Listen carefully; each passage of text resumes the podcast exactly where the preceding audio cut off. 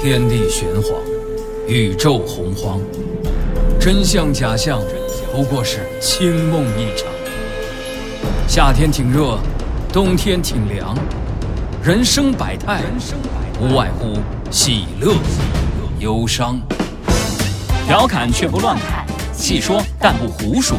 敬请收听小型对谈脱口秀，藏也藏不住，落锤开讲。天下文章一大抄，哪里有金哪里逃。剽窃英雄变导师，你们拿我也没招。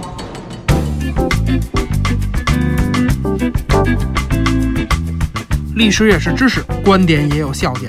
大家好，欢迎收听小型对谈脱口秀，藏也藏不住。我是刘迪川，坐在我身边的依旧是小东。大家好，我是李晓东。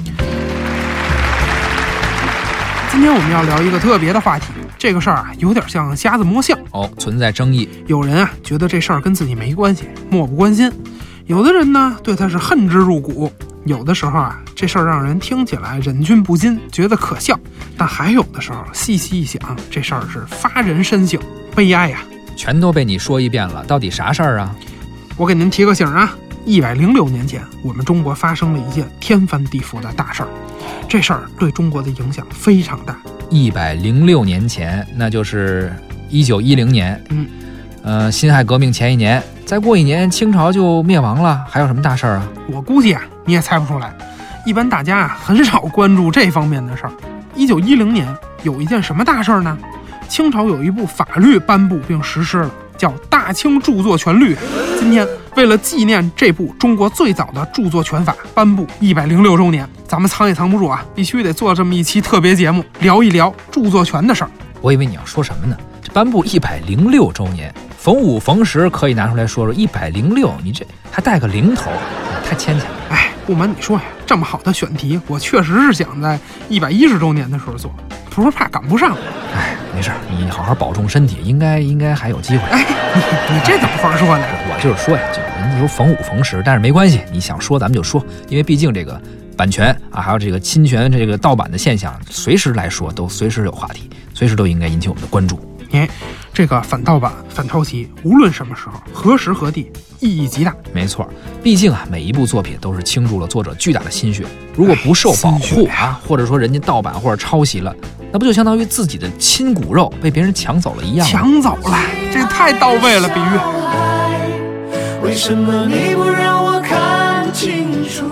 但是我跟你说啊，这事儿不能光靠我一个人啊！你看我，天天一睁眼就开始找抄袭的，你们你们也得找啊！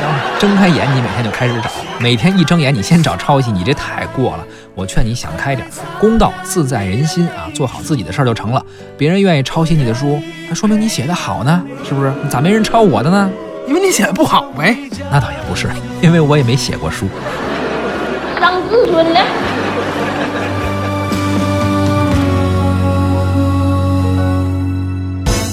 历史也是知识，观点也有笑点。文坛抄袭始于何时？剽窃是谁发明的？宋朝人怎么反盗版？郭敬明侵权凭啥不道歉？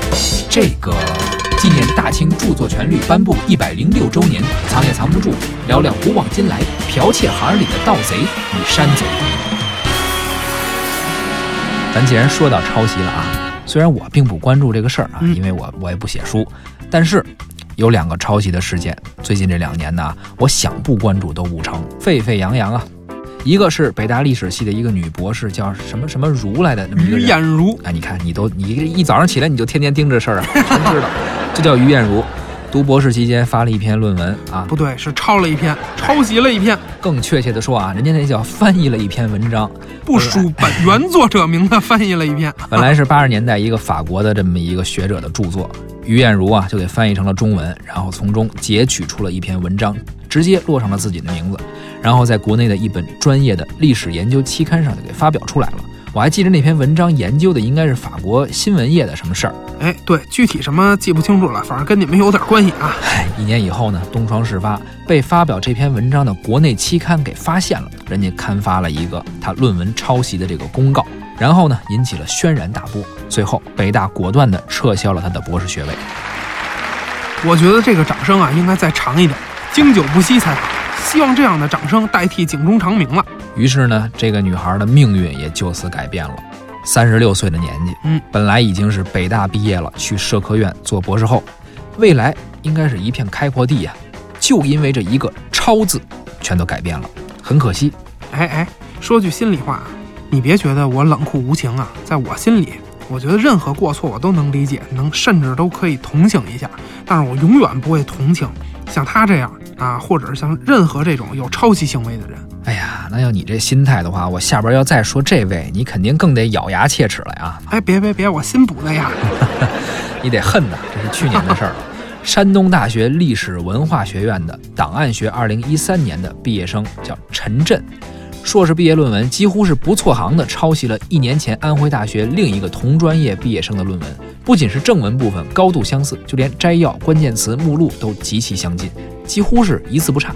如果说北大那姐姐是肆无忌惮，山大这位真是丧心病狂了。这些人呀，其实都应该放在愚人节那期的节目里，他们太糊涂了。是啊，一字不改，这简直是挑战教授和媒体的智商和忍耐力啊！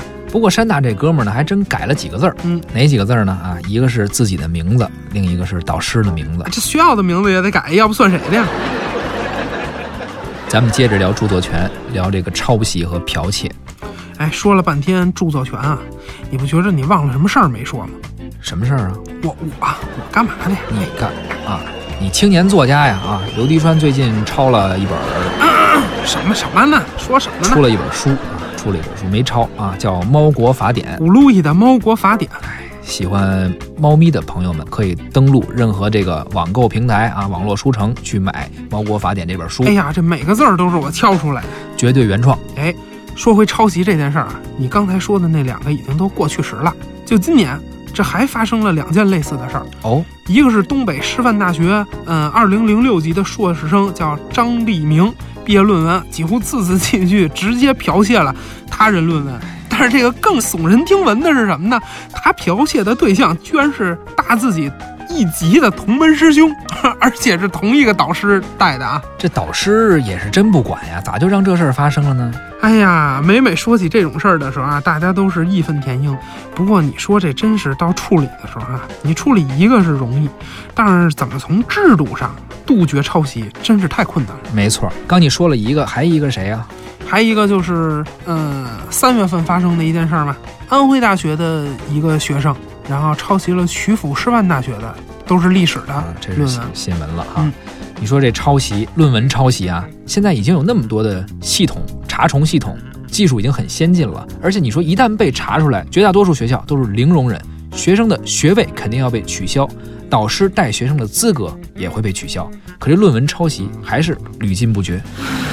说了这么多当代的，你刨来刨去也管不了这事儿，咱还是说说藏也藏不住自己的东西啊，嗯聊聊古代，聊聊历史，看看这个抄袭现象啊，剽窃，因为它是古来有之啊。是，咱们得走回历史之中。那你赶紧说说，《礼记·曲礼上》就说了：“勿矫说，勿雷同。”郑玄注解：“矫，犹彻也。取人之说为己说。这是劝诫的话呀。通俗的说，就是劝你别用别人的学说，别抄袭别人写的东西，不要说跟别人一样的话。《礼记》啊，我们知道先秦的时候的著作嘛。嗯，既然先秦的时候学界已经知道说劝诫他人不要抄袭了，那可见啊，先秦之前社会上就肯定有人抄袭了。没错，人有了思想，有了文字，社会有了私有制，自打那天起，肯定就有抄袭了。私有制是本质啊。有了私有制，必然就有了贫富差异。嗯你富他穷，哎，他又不聪明，而且不勤奋，怎么办呢？偷你的呗。有人偷钱偷东西，有人偷文章偷观点。不过先前，特别是夏商周三代，国力实在不怎么地，文化人啊，毕竟比较少，嗯所以是偷东西的多，偷文章的少。因此啊，这文坛毕竟还是纯良的多呀。当时的文坛环境还可以，可是往后啊，一年就不如一年了，一朝就不如一朝了。没错，秦汉南北朝剽窃之风恐怕是堪比今天了。嚯，你别说名人找枪手写文章了，我觉得这都不算是抄，顶多算是压榨年轻的脑力劳动者和欺骗消费者吧。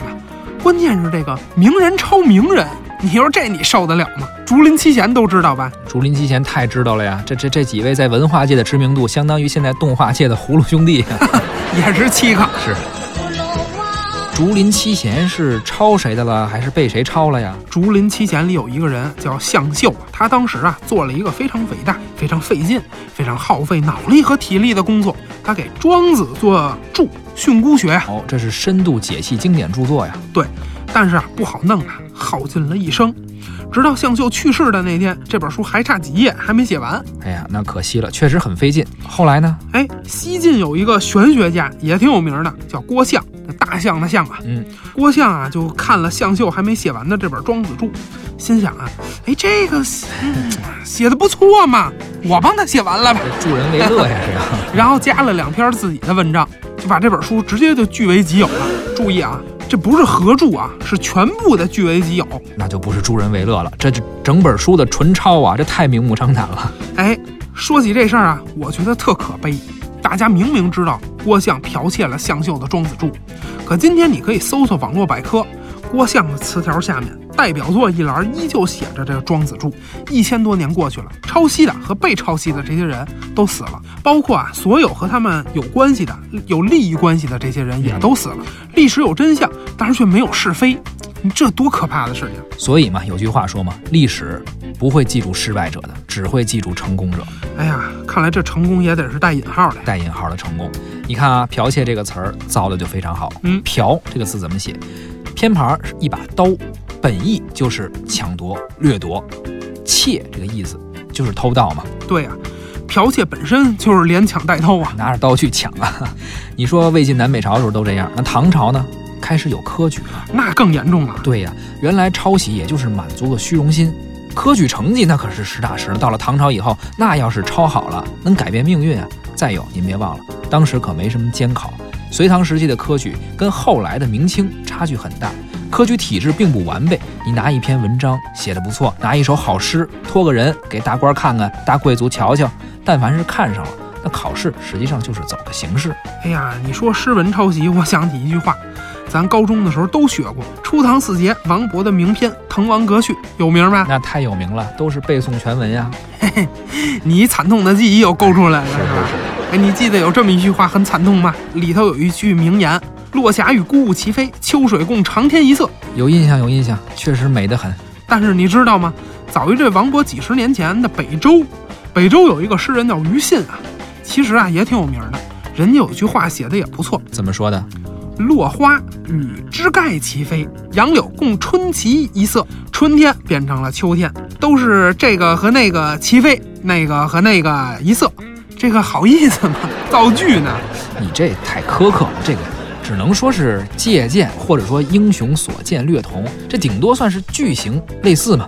在唐朝这都不叫事儿啊，唐朝要讲剽窃，嗯有一个人跟这比，那这都不算啥，那唐朝那位才叫出名呢。你说竹林七贤的时候，我就一直想着这个，谁呀？这人叫张怀庆，剽窃成瘾不说，还专门只剽窃名人的诗句。可是这人名气不大呀，名气不大，那是因为没有互联网。你要是在今天，他早火了。他剽窃谁了？有本书叫《大唐新语》，专门记载唐朝历史人物的言行故事，里面就说了这么个事儿。嗯，李义府写了一首诗，怎么写的呢？漏月成歌扇，裁云作舞衣，自怜回雪影，好取洛川归。而这张怀庆就看见这首诗了，立马剽窃完了，自己写了一首。咋说的？生情漏月成歌扇，初意裁云作舞衣。照镜自怜回云影，时来好取洛川归。天哪，这也太丧尽天良了！这你，看看啊，这属于想出名想疯了吧？是不是说专抄名人的成名作，然后还得艾特人，让人上法院告他，然后他再找记者炒作不是出位啊？这个我估计这张怀庆啊，没准真这么想的，而且他凭借抄名人名作，人家还真就抄出名了。当时人家怎么称呼他，你知道吗？叫啊活泼王昌龄，生吞郭正一，这名霸气吧？太霸气了，这大唐气象啊！这个剽窃个东西都能开个新闻发布会，这请的媒体少了，主办方还不高兴，这都什么人性啊？这所以说呢，根本就不知道什么叫廉耻。说到这儿啊，我就越来越发现，剽窃这个词比抄袭这个词要准确很多。为什么呢？关键是你说起来啊，感觉特痛快。嗯，刚说了，剽窃的窃，这个窃是偷盗的意思。什么人用偷盗的方法呀？那是盗贼。对，而这个剽字啊，是抢夺的意思。用抢夺这种方式呢，那是山贼呀、活剥王昌龄，生吞郭正一，真不是一般山贼能力所能及的啊！这剽窃的，我看连原作者都得心虚吧。以前呢，咱不太关注，也不太了解。后来呢，总是出现一些什么学术造假呀、论文抄袭的这种新闻，包括还有一些名人作品剽窃的新闻。所以呢，我就查了查这个“剽窃”这么生动一个词儿，这究竟谁琢磨出来的呢？这一看不要紧，原来这个词儿就是唐朝鼎鼎大名的大文豪柳宗元发明的，柳宗元还是出自《大唐新语》。当时柳宗元评价一个叫文子这么一个人写的书，嗯，文子又是谁呢？老子的学生。柳宗元说他这本书啊，并不完全是文子本人的成果，而是集百家之长，整合了很多人的学术成果。哦，原话怎么说的呢？其浑而类者少，窃取他书以合之者多。凡孟管贝数家，皆见剽窃。剽窃这个词，也就从这儿第一次被提出来了。哎呀，看来想跟这黑恶势力同归于尽的人还不止我一个啊！能跟柳宗元并肩作战，啊，一块儿同归于尽，我看我也不孤独了。绝对的，哎，尤其他这个字儿写得好啊！哎哎，我去下去跟他求几张字儿。行，你哎哎，小东老师，我给你求几幅吧，咱一块儿去吧。你还是去找柳宗元吧，我就不陪你了。把节目录完了，你就可以去了。我不想知道我是怎么来的，我就想知道我是怎么没的。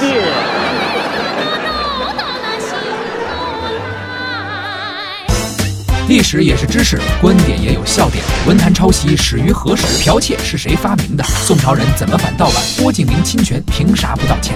这个纪念大清著作权律颁布一百零六周年，藏也藏不住，聊聊古往今来剽窃行里的盗贼与山贼。从古至今，虽然社会上总有一些人性纯良的有识之士，坚定地批判剽窃，但是道德的力量在黑恶势力面前，好像是根本没什么用啊。可不是嘛，咱又不是活在童话里，你指望着坏人放下屠刀，除非等他行凶以后。所以啊，现代社会法治社会，咱都渴望用法律来保护知识产权，保护著作权。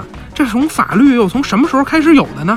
哎，一说学术问题啊，是非曲直，主要啊就看谁嗓门大。反正这一两百年呢，西方人嗓门是比咱们大，所以他们一口咬定啊，最早保护知识产权的法律《著作权法》来自于十五世纪末的英国。你这是话里有话呀，那你赶紧也趁今天这机会打开嗓门，你也喊两声替咱中国。我想说，其实真不是这样。在这样一个剽窃行业强人林立的唐朝文坛当中，那怎么可能就没有人想着制定一个著作权法律呢？那到底有没有啊？还真就没有。这这，那你就别不忿儿了啊！不过唐朝是没有啊，宋朝、南宋可就有相关法律了，那也比西方早不少呢。早于西方两百多年吧。是啊，咱中国啊，一下颁布了两部比较成熟的著作权和版权保护性法规，哪两部呢？一个是两浙转运司在嘉熙二年，也就是公元一二三八年颁布的榜文；另一个是淳佑八年，公元一二四八年，行在国子监发给段昌武开雕从贵毛师集解啊发的执照，就相当于版权业呀。那够先进的。必然啊，当时已经这么先进了。但是过了这么久啊，剽窃现象这还是屡禁不绝。哎，你先说这两个法规，它主要都说了什么呢？其实是这样，咱都知道宋朝文化特别繁荣，所以啊，宋朝开出版社呀、印刷厂特挣钱。啊这个我们知道，宋版书啊，嗯啊，再有最典型的就是世界上最伟大的印刷体宋体字，啊这就是宋朝那个国家的标准呀。没错，宋朝的国标嘛。这个因为宋朝的图书市场繁荣，所以盗版也特多。这两个法规呀、就明确了。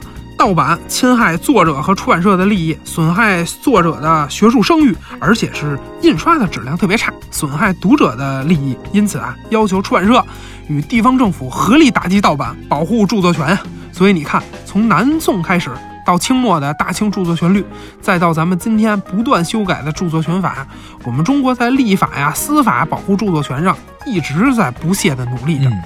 但是为什么这个侵害著作权的剽窃行为仍然是屡禁不止？这问题啊没那么简单，出一个规定，不是说砌堵墙能直接就物理性的给它堵住。哎，啊，即便是砌墙呢，还有人翻墙呢，是不是？嗯就像比如去年咱北京还出台了这个禁烟令，跟你说谁监管，谁执行？刚开始宣传铺的很大，嗯，一年时间过去了，你发现没有？现在其实很多餐厅啊、酒吧呀、一些娱乐场所，实际上已经松口了。因为就是没有人具体去监管和执行，没有人去管的话，实际上它的效果不会很好。哎呀，还说回这个剽窃，嗯，我给你举一个比较具体的个例吧，非常非常的可耻，我是痛心疾首，真的是痛心疾首这个例子。这个事儿，嗯，咱们肯定都知道，就十年之前，二零零六年五月，庄宇状告郭敬明的作品《梦里花落知多少》抄袭了他的圈里圈外。啊，这事儿大家都知道啊，当时吵得也很法。院法院最终是判定郭敬明就是剽窃啊，就是抄袭。嗯，然后判决春风文艺出版社，嗯，图书下架，赔偿庄宇二十万，并且要在这个《中国青年报》上公开向庄宇赔礼道歉。法律是重视证据啊，今天我觉得咱什么都不用说了。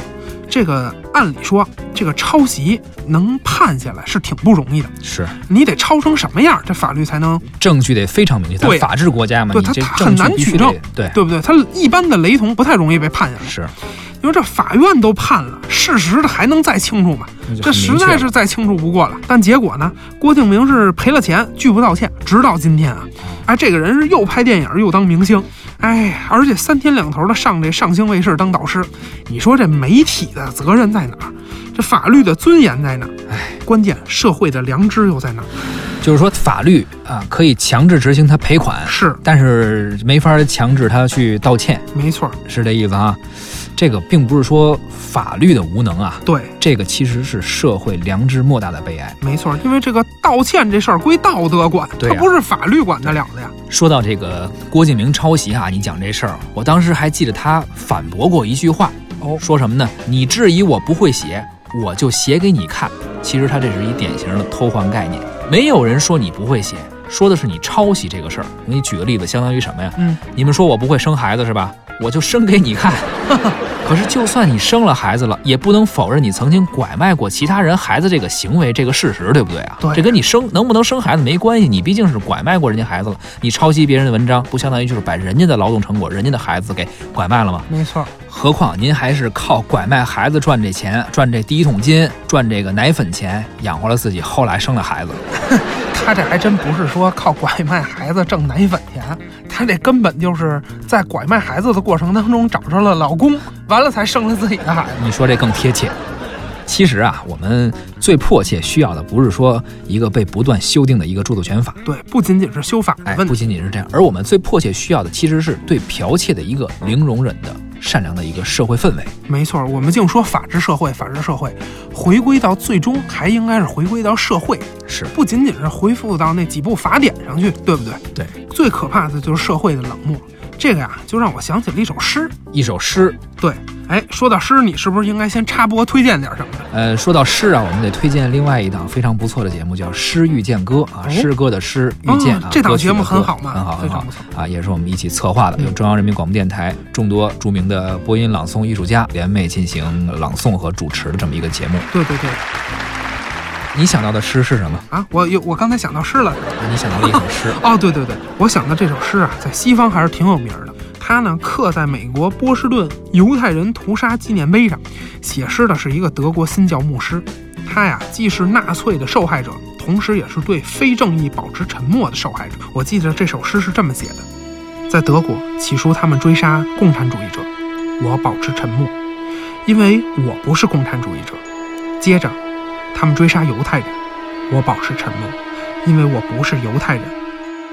后来，他们追杀工会成员，我保持沉默，因为我不是工会成员。此后，他们追杀天主教徒，我保持沉默，因为我是新教教徒。后来，他们奔我而来，再也没有人站出来为我说话了。所以事不关己高高挂起，这是一些人的初始原则。不光咱中国啊，但是如果社会都变得这样冷漠了，你这基本的价值观就扭曲了，对正义和真实最起码的尊重都没有了，那才是最大的悲哀。所以说啊，二战的悲剧也是人类沉默的悲剧，没错，二战的胜利同样也是人类正义觉醒的胜利。咱们藏也藏不住这个力量很小啊，但是我们说的每一句话都是认真的，即使体量再小啊，我们的力量再微弱，我们都会毫不犹豫地尽自己的一份力。今天啊，咱聊的不少了，从论文抄袭到回到秦汉，再到唐朝那位张怀庆，再到今天这位郭敬明，哎，其实这样的人太多了。你看还有什么啊、呃超琼瑶的于正啊，这都是名震一时、臭名昭著的山贼盗贼了。关于抄袭啊，关于剽窃呢，咱们就先聊到这儿，还有很多，以后有机会咱们可以接着说。历史也是知识，观点也有笑点。您可以关注微信公众号“藏也藏不住”，查看更多精彩内容。藏也藏不住，咱们下期再会。再会。每当夜深人静的时候，望着那灿烂的哎，怎么还放上歌了？这、这、这是汪峰唱的吧？你也感受一下音乐圈里的剽窃。啊.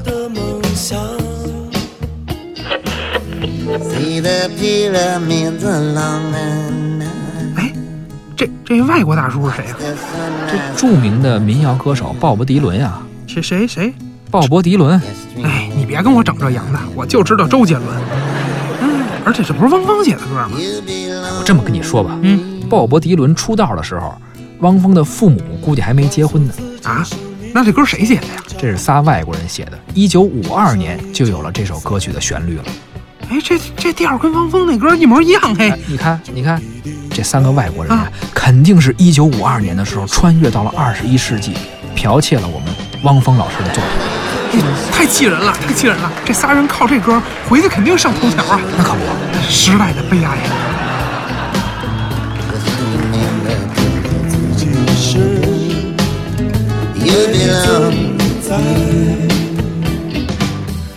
每个人都会在十字路口。